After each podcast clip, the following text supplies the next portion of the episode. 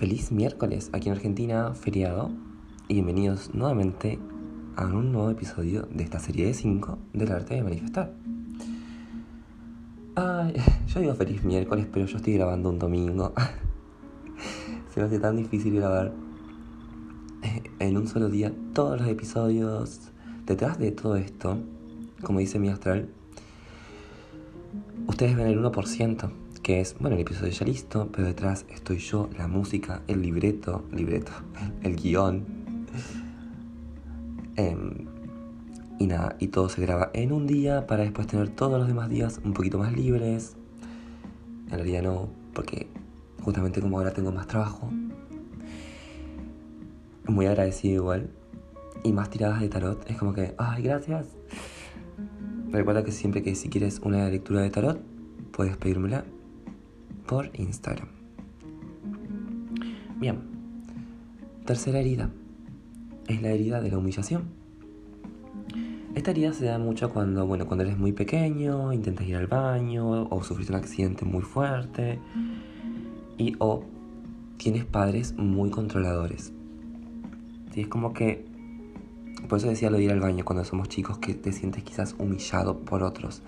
Recuerden siempre que nosotros cuando somos niños, desde el año 0 hasta los 7 u 8 más o menos, somos como esponjas. Todo lo que nos digan y todo lo que nos afecta va a quedar grabado en ese inconsciente y se va a manifestar en la adultez, en la adolescencia.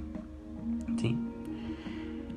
Y la máscara que se ponen las personas que tienen esta herida de la humillación es justamente el masoquismo. Este tema es muy delicado, porque te vas a hacer como muy mal a ti mismo, a ti misma, pero no hablo del masoquismo como por ahí sano.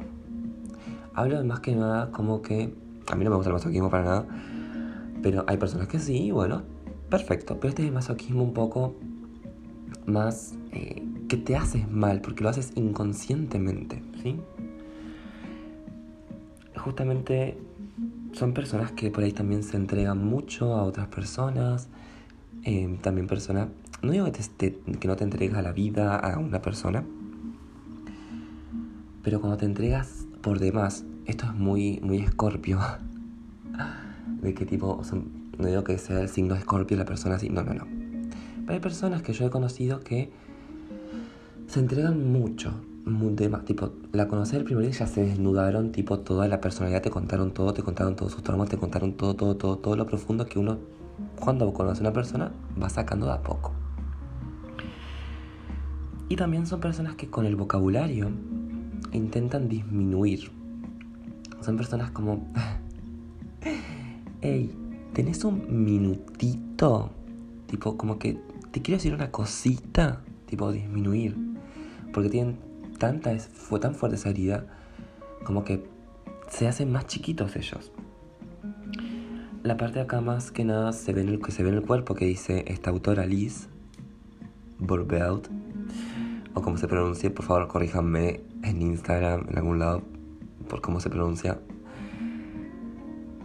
Es como que tienes un poco la cara un poquito más redondita, no digo que seas excedido de peso o excedido de peso, pero tu cara está como más redondita, tienes el cuello un poco más ancho.